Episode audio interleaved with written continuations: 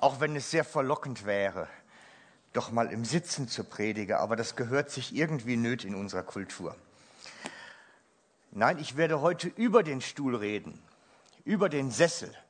Ich habe von meinem Arbeitszimmer meinen Sessel mitgebracht und den Tisch.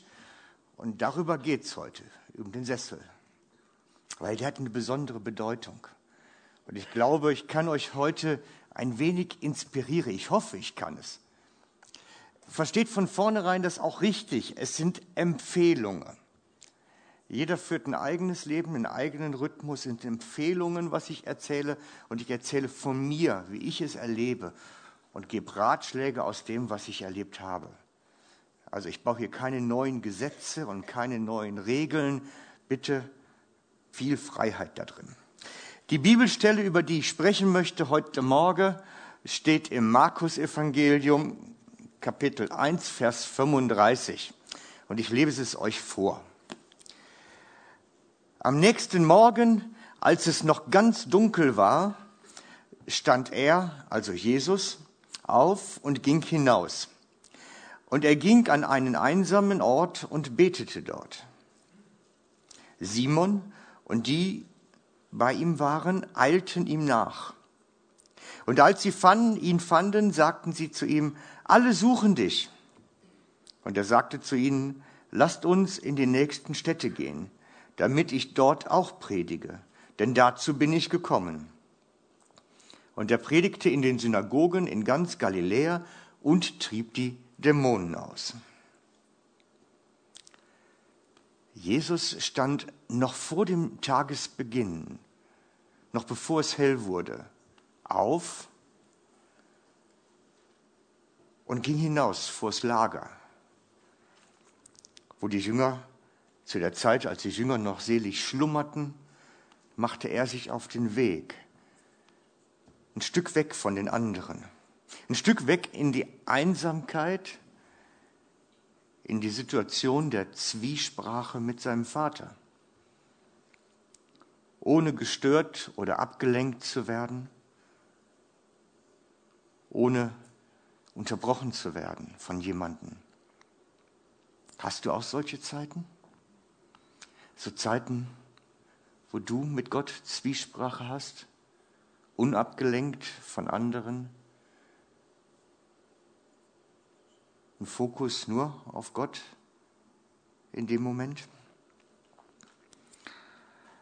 Ich weiß, wir stehen alle mächtig unter Druck. Einige von uns haben bestimmt den Tag genau durchgerastert. Da ist keine halbe Stunde für irgendetwas. Doch ich weiß, wer an solchen Zeiten spart, das geht nicht gut. Das ist ungefähr so, als wenn du beim Autofahren versuchst, Kosten zu sparen, indem du nicht mehr tankst. Auch nicht gut die Idee. Nicht gut. Mit solcher Form der Sparsamkeit kommt man nicht weit. Und die Gefahr, dass man dann im Glauben irgendwann Schiffbruch erlebt, ist recht groß. Ist recht groß. Und ich möchte euch heute Morgen ein wenig lustig machen. So ein wenig Vorfreude, Spannung entwickeln. Da gibt's etwas zu entdecken. Da ist mehr möglich. Da ist etwas, das hat Gott für dich parat und du kannst herzugehen kannst es dir holen. Ich möchte euch einladen, Begegnungszeit mit dem Vater zu haben. Das ist der Sessel bei mir aus meinem Büro. Ich habe den Hergschleif, weil hier stand gerade keiner. Da dachte ich mir, muss ich von zu Hause mitbringen.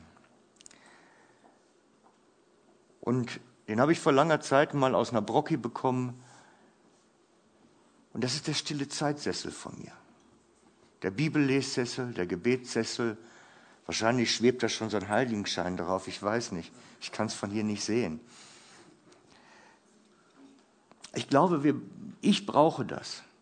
Ich brauche so Zeiten, wo ich die Tür zumache, das Nahtel aus und wo ich dann Zeit mit Jesus habe.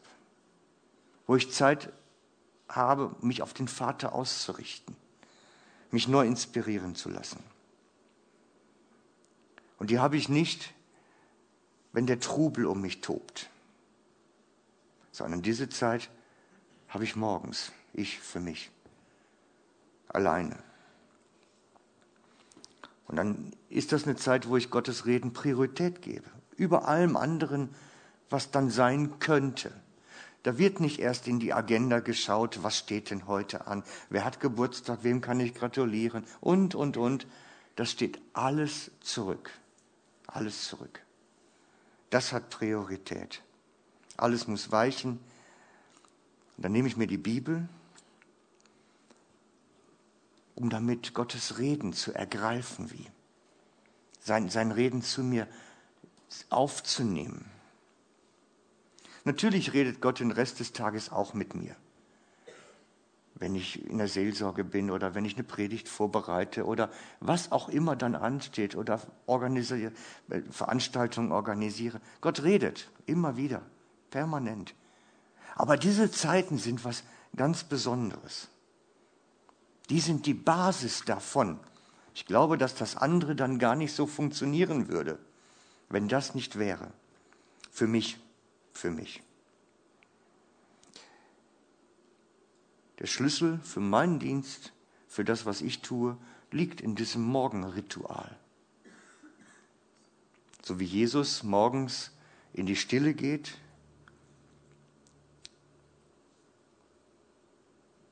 und die Gemeinschaft mit seinem Vater sucht.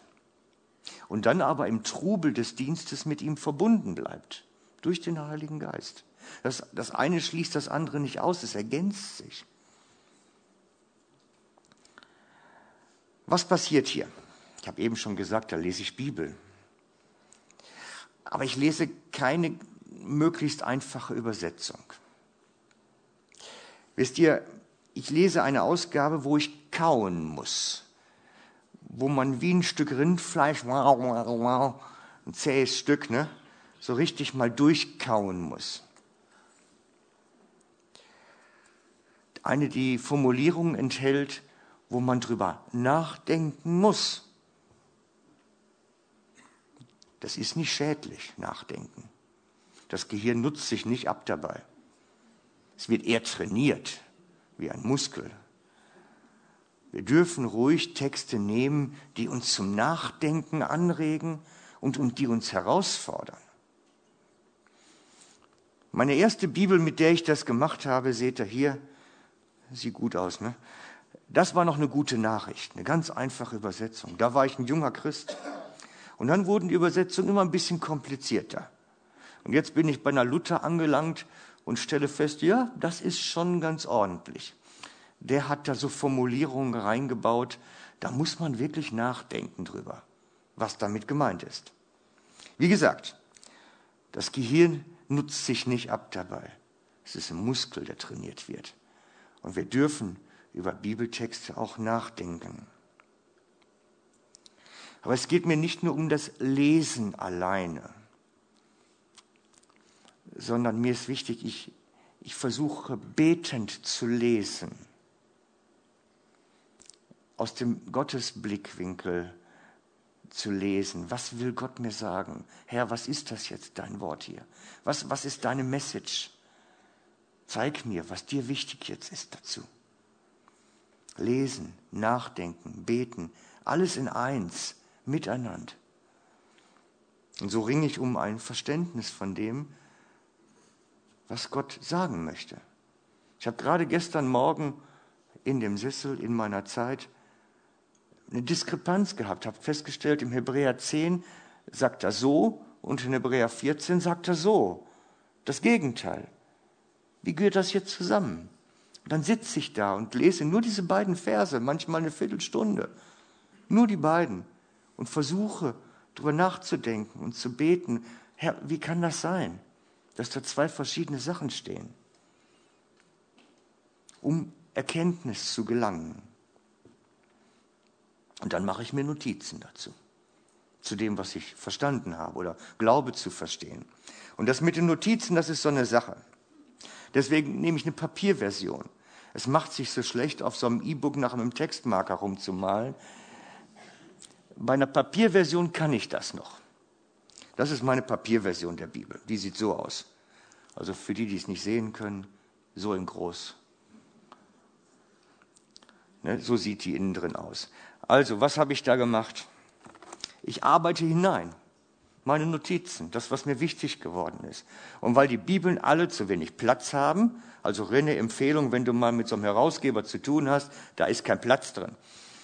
Jede zweite Seite gehört leer, damit man sich Notizen machen kann.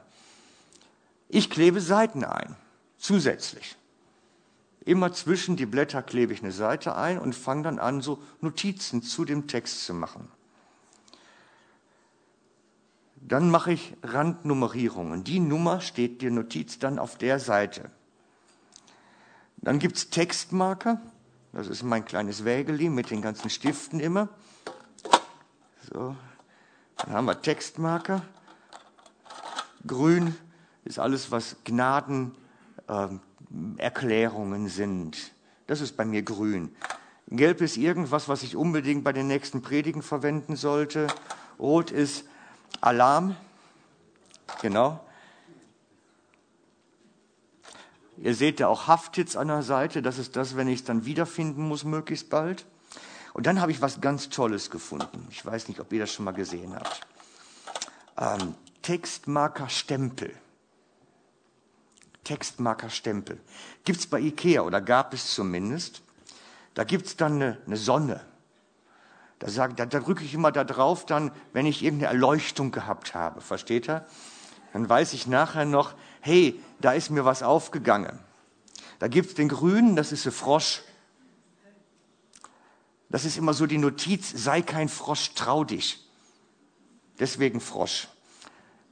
Dann gibt es noch ein Herz und alles Mögliche, ein Blümli.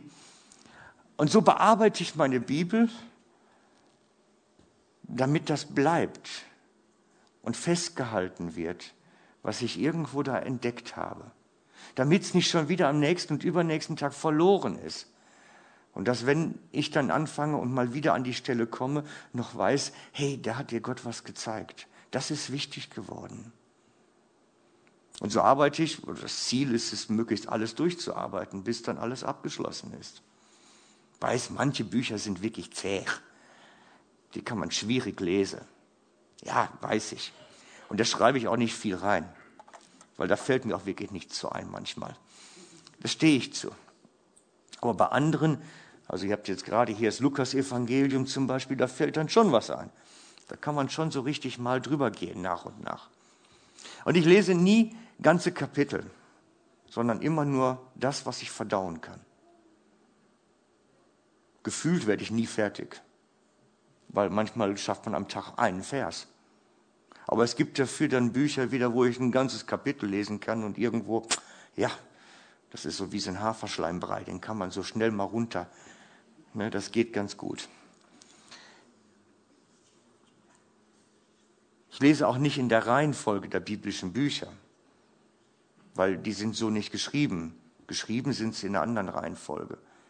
Ich lese in der Reihenfolge wo ich das Gefühl habe, die ist jetzt gut für mich. Die brauche ich. Aber ich lese immer ganze Bücher, weil sonst verliert man nachher einen Überblick. Genau. Im Moment lese ich Hebräer, bin fast fertig, wahrscheinlich danach einen kleinen Propheten. Das wäre noch wieder was mal wieder. Äh, warum mache ich mir diese geistliche Arbeit? Ich meine, es kostet Zeit, Energie. Warum mache ich das? Ich könnte es bequemer haben, aber ich möchte im Verständnis von Gott wachsen. Ich möchte wachsen. Ich möchte zunehmen. Ich möchte, dass Gott mehr mit mir tun kann. Und ich weiß heute, dafür muss ich mir diese Arbeit machen. Dafür muss ich mich damit auseinandersetzen. Sonst komme ich nicht vorwärts. Und mir kommt das manchmal bei Christen vor, wie bei dem Film Super Size Me. Ich weiß nicht, kennt den jemand von euch? Movie 1, 2, 3, 4, 5, ja. Ist ein Journalist, der ähm, macht ein Selbstexperiment. Er versucht sich ausschließlich von McDonald's zu ernähren.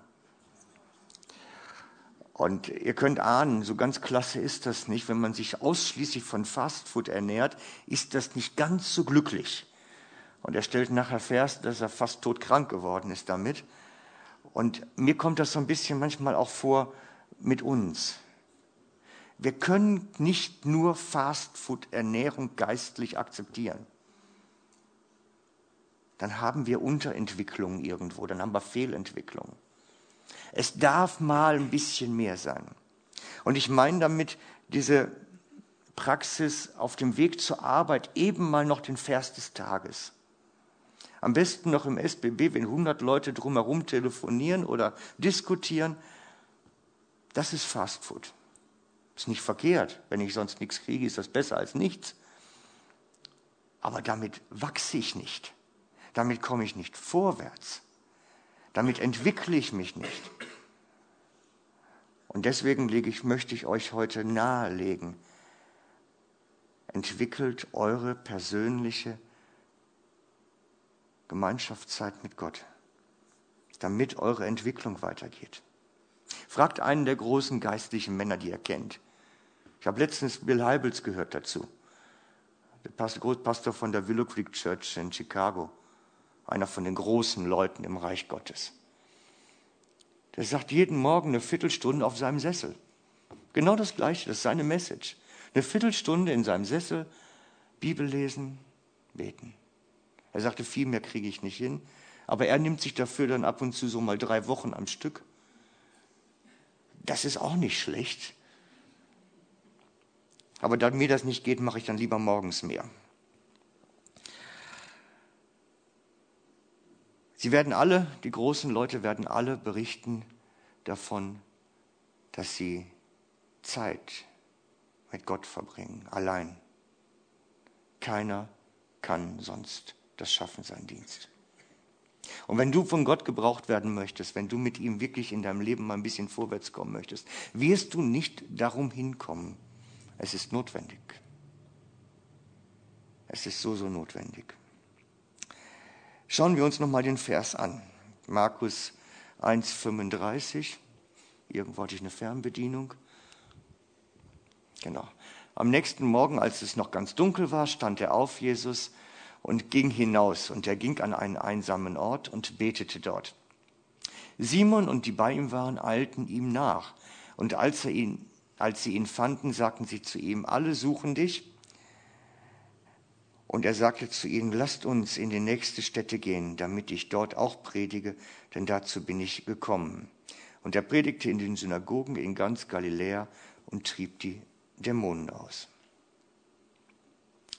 Wisst ihr, ich sehe einen Zusammenhang zwischen solchen Begegnungszeiten, wie da geschildert ist, und dem nächsten Entwicklungsschritt. Wir können das bei Jesus sehr gut sehen. Es gibt immer einen direkten Zusammenhang. Er hatte eine sehr intensive Beziehungszeit mit Gott und dann gab es den nächsten Entwicklungsschritt. Hier ist es der, dass er anfängt, Reisedienst zu machen, umherzuziehen. Und wir wissen, dass andere Zeiten genauso waren. Er hatte eine Zeit auf dem Berg der Verklärung. Und danach war er zubereitet für den letzten schweren Gang. Er hatte immer wieder solch, er hatte eine Zubereitungszeit, bevor er die zwölf Jünger ausgewählt hat. Der hatte auch alleine mit Gott zusammengesessen. Es sind immer vor den nächsten großen Schritten hat sich Jesus Zeit genommen. Zeit genommen für die Begegnung mit dem Vater.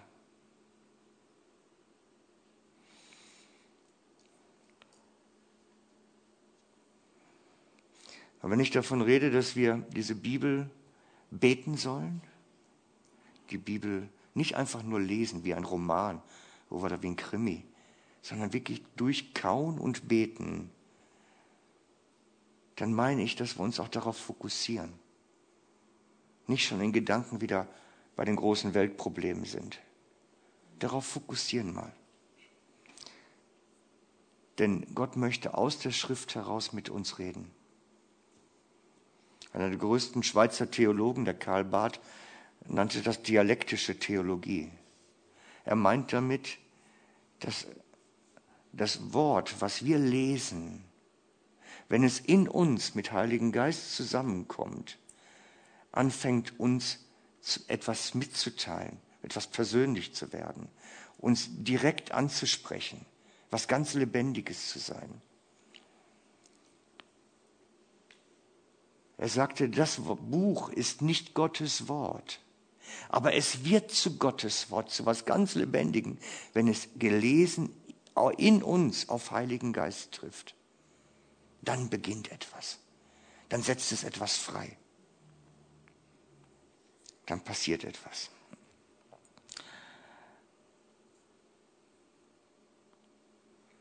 Und ich wünsche mir, dass du auf deinem persönlichen geistlichen Weg weiterkommst, dich entwickelst. Du musst das nicht genauso machen, wie ich das mache. Ich erzähle euch einfach das nur als ein Beispiel, wie man es machen kann. Wichtig ist einfach, dass du dich aufmachst, zu entdecken, was möglich ist. Denn wir brauchen diese Begegnungsmomente mit Gott, diese ganz persönlichen, fast schon intimen Begegnungsmomente. Das wusste sogar schon das Volk Israel in der Wüste. So lange ist das schon, dass sie es wissen. Wir lesen dazu. Na, ja, kann man es noch lesen? Geht es noch gerade so? Ja, geht. 2. Mose 33, 7. Mose aber nahm das Zelt und schlug es draußen auf, fern vom Lager, und nannte es Zelt der Begegnung. Und wer den Herrn befragen wollte, musste zum Zelt der Begegnung hinausgehen, das außerhalb des Lagers war. Und wenn Mose zum Zelt hinausging, so stand alles Volk auf, und jeder trat vor sein, in die Tür seines Zeltes und sah Mose nach, bis er in das Zelt trat. Und wenn Mose in das Zelt kam, so kam die Wolkensäule hernieder und stand in der Tür des Zeltes. Und der Herr redete mit Mose. Und alles Volk sah die Wolkensäule in der Tür des Zeltes stehen. Und alles Volk stand auf und neigte sich, jeder in der Tür seines Zeltes. Der Herr aber redete mit Mose von Angesicht zu Angesicht, wie ein Mann mit seinem Freund redet. Dann kehrte er zum Lager zurück.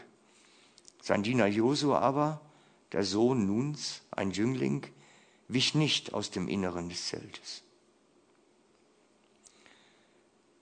Mose baute das Zelt vor dem Lager auf.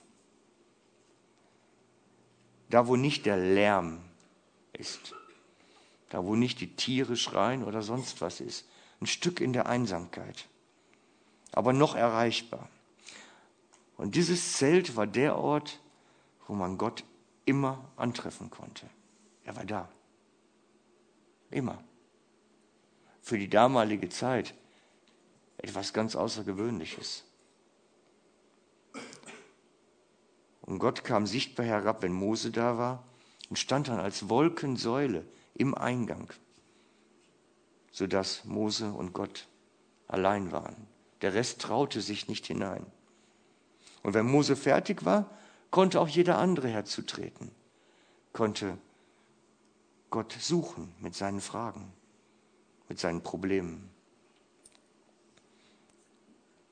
Und dort in der Einsamkeit um Rat fragen. Und für mich ist die Geschichte so etwas wie eine Einladung. Mach dir eine Hütte. Mach dir eine Hütte, wo du Gott begegnen kannst.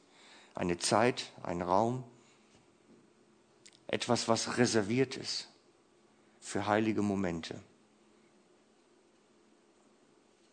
Für viele ist das eine Zeit morgens vor dem Tag. Für andere ist es ein ganz kleiner Raum, den sie in ihrem Haus haben. Das ist ganz unterschiedlich. Aber schaff dir Raum für Begegnung mit Gott. Schaff dir Raum. Denn Gott möchte dir begegnen. Der Rest wird ruhig. Und du kannst die Bibel nehmen und sie lesen und Gott spricht durch sie in dir, zu dir.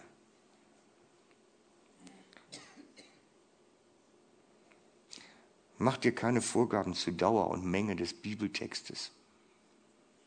Ich bin kein Freund von diesem ein Kapitel pro Tag. damit kommt man persönlich nicht unbedingt wirklich weiter. Lieber so viel, wie man verdauen kann. Aber von der Zeit her mindestens eine Viertelstunde. Nach oben offen. Eine Viertelstunde. Viertelstunde hinsetzen, Bibel durchgehen, beten und dabei bleiben. Und dann vielleicht wirklich notieren, was Gott dir aufzeigt, was ihm wichtig ist, was er in dein Leben dann hineinspricht. Und dann, weil du bist ja verbunden mit Jesus, dann beginn zu beten. Dann beginn zu beten. Unterschiedlich, wie es dir entspricht. Beginn zu beten. Sag dir Gott das. Danke für das, was er dir gezeigt hat, dass er redet zu dir, dass er dich angenommen hat. Beginn zu reden mit ihm, Beziehung aufzubauen. Glaub mir, es ist so viel mehr möglich. Es ist so viel mehr möglich. Gerade im Gebetsleben, wenn bevor der Tag beginnt. Und so ist mein Sessel oftmals ein Schlachtfeld des Gebets.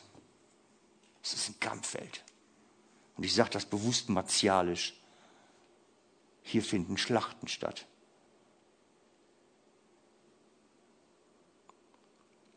Wir haben am Anfang gesehen, Jesus ging an einen einsamen Ort. Vor das Lager, er ging an einen einsamen Ort. Warum konnte der nicht einfach liegen bleiben, die Augen geschlossen lassen und dann so innerlich ah, mit dem Vater verbunden sein. Und man muss ja nicht so laut werden, dass die anderen weiter schlafen können. Jesus war kein Leisebeter, wusstet ihr das? Jesus war kein Leisebeter. Jesus war ein Lautbeter. Die Schrift sagt, Jesus hat geweint, hat geschrien, gefleht, gestöhnt beim Beten. Und deswegen ging er vors Lager. Da störte er niemanden. Und niemand konnte ihn hören. Habt ihr das schon mal gehört, sowas? Dass Jesus laut gebetet hat. Das steht im Hebräer 5,7. Er hat in den Tagen seines irdischen Lebens Gebet und Flehen, diese beiden Dinge, Gebet und Flehen, mit starkem Geschrei und Tränen dem gebracht, der ihm von Tod erretten konnte, und er ist auch erhört worden, weil er Gott in Ehren hielt. Jesus war kein Leisebeter. Und deswegen denke ich, ist er vors Lager gegangen. Weil da störte er niemanden. Vermutlich wird dieser Vers sich sehr stark auf den Garten Gethsemane natürlich beziehen. Da gehe ich von aus. Aber ich denke, auch sonst wird er nicht unbedingt ruhig gewesen sein beim Beten. Flehen mit größter Leidenschaft. Freunde, und ich glaube, wenn ich das lese, unser Gebetsleben ist zu brav. Wir sind zu brav. Zu still, zu soft oder wie man das auch immer nennen mag. Wisst ihr, ich komme aus dem Kaufmännischen. Da, habe ich 20, 25 Jahre lang gearbeitet, gedient, gemacht und getan. Und dann überschlägt man, was investiere ich und was kriege ich dafür. Freunde, und wenn ich mich morgens eine Stunde hinsetze zum Beten, dann muss was passieren. Das ist nicht einfach nur Zeitvertreib, weil ich Langeweile habe. Da muss was bei rauskommen. Sonst lasse ich die Finger davon. Und mir hat es gestunken, dass mein Gebetsleben zu wenig Auswirkung hat. Ich weiß nicht, wie es euch geht, vielleicht seid ihr zufrieden. Aber ich schaue daher und denke mir dann immer, da muss mehr passieren. Das langt mir nicht. Und als ich gesehen habe, habe ich gesagt, Jesus war nicht brav beim Beten. Überhaupt nicht. Er ist laut geworden, hat geschrien und gemacht und getan. Und dann habe ich mich auf eine Entweckungsreise gemacht zum Gebetsleben, zu meinem Gebetsleben. Wie kriege ich da Dynamik rein? Wie kriege ich da was rein, dass es wieder mit Kraft gefüllt ist und was passiert, was sichtbar passiert. Wie geht das? Und das hat mit dem Stuhl zu tun. Wisst ihr, manchmal hätte ich auch Lust, morgens noch länger zu schlafen. Wäre ja ganz praktisch. Ne? Anstatt dann im Sessel zu kämpfen mit dem Geträ wieder müde. Nein. Wenn ich die Zeit nehme, dann muss das auch einen Sinn haben, da muss was passieren. Und ich möchte euch jetzt auf diese Entdeckungsreise, die ich gemacht habe für mein Gebetsleben, mitnehmen einfach. Euch erzählen, was ich geändert habe bei mir, um da diese, diese Kraft und Dynamik wieder reinzubringen. Und vielleicht könnte das ja auch für euch eine Anregung sein, dass euer Gebetsleben auch wieder Kraft und Dynamik kriegt, mehr als jedenfalls jetzt. Das Erste, was ich geändert habe bei mir, ich habe begonnen, dieses, nicht begonnen, ich habe dieses betende Bibellesen immer als Basic genommen. Damit bin ich gestartet. Ich bin nicht gleich mit der Fürbitte für Menschen gestartet, sondern ich bin aus der Gottesbeziehung, aus dem nahe bei ihm sein gestartet. Als Gebetsform. Zweitens bin ich dann immer von da aus wirklich zu einem Moment gegangen, wo ich Gott einfach nur angebetet habe.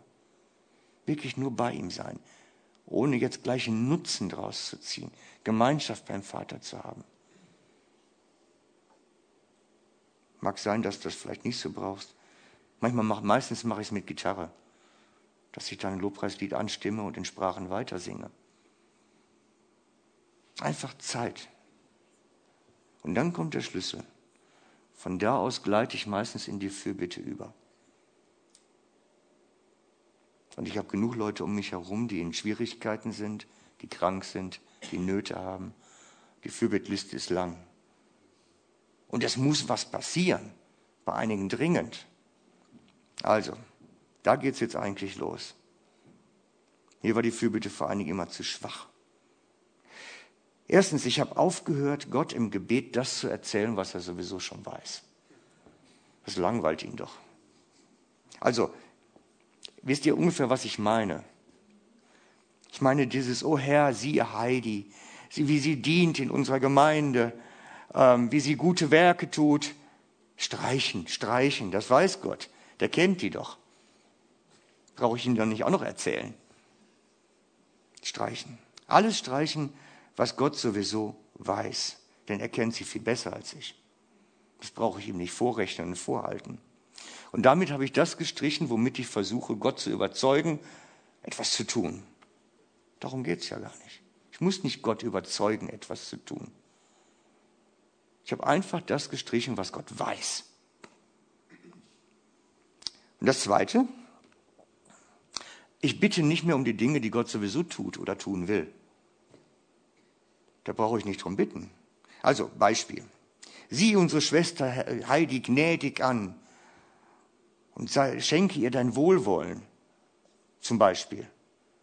Er sieht sie sowieso gnädig an. Und das Wohlwollen hat sie sowieso. Das brauche ich Gott nicht erzählen. Und als ich das mal gemacht habe, konsequent, saß ich da und habe mir gedacht, ja, was betest du denn jetzt überhaupt noch? Ich meine, jetzt, jetzt überleg das mal, streich das mal aus deinem Gebetsleben bei den Formulierungen. Was betest du denn überhaupt? Und dann wird es interessant. Dann gibt es nämlich eine nächste, ich sage dazu eine nächste Dimension. Eine andere Dimension, Gebet. Und die ist spannend. Ich habe mir dann überlegt, ich muss ja jetzt irgendwie was tun. Beten ist ja was tun. Und ich versuche es jetzt mal vorzumachen.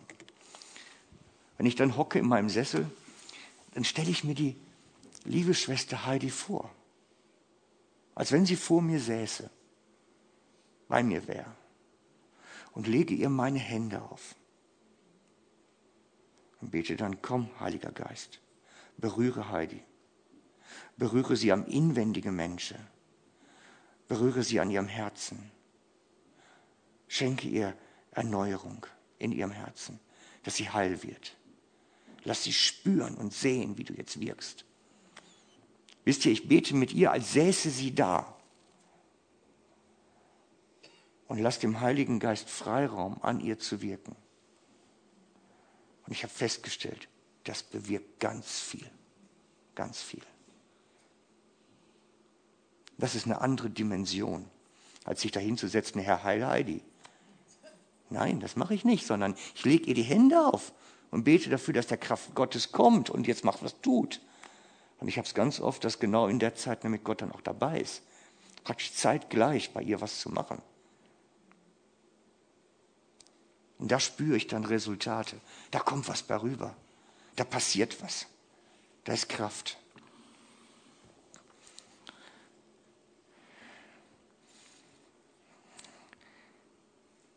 Also wie gesagt, ich habe zwei Sachen gestrichen. Ich sage Gott nicht mehr das, was er weiß.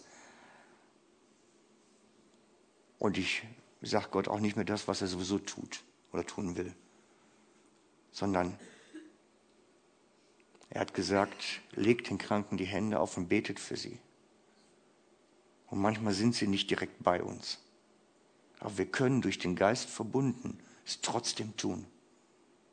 Und das ist eine andere Dimension dann. Und ich lade euch ein, für eure Leute auch so zu beten. Das zu entdecken, was da drin steckt. Und dann wirklich auch so ein Terrorbeten machen. Ne? So lange, bis es die Leute schüttelt.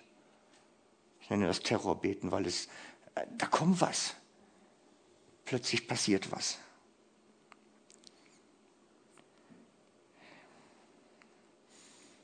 Genau.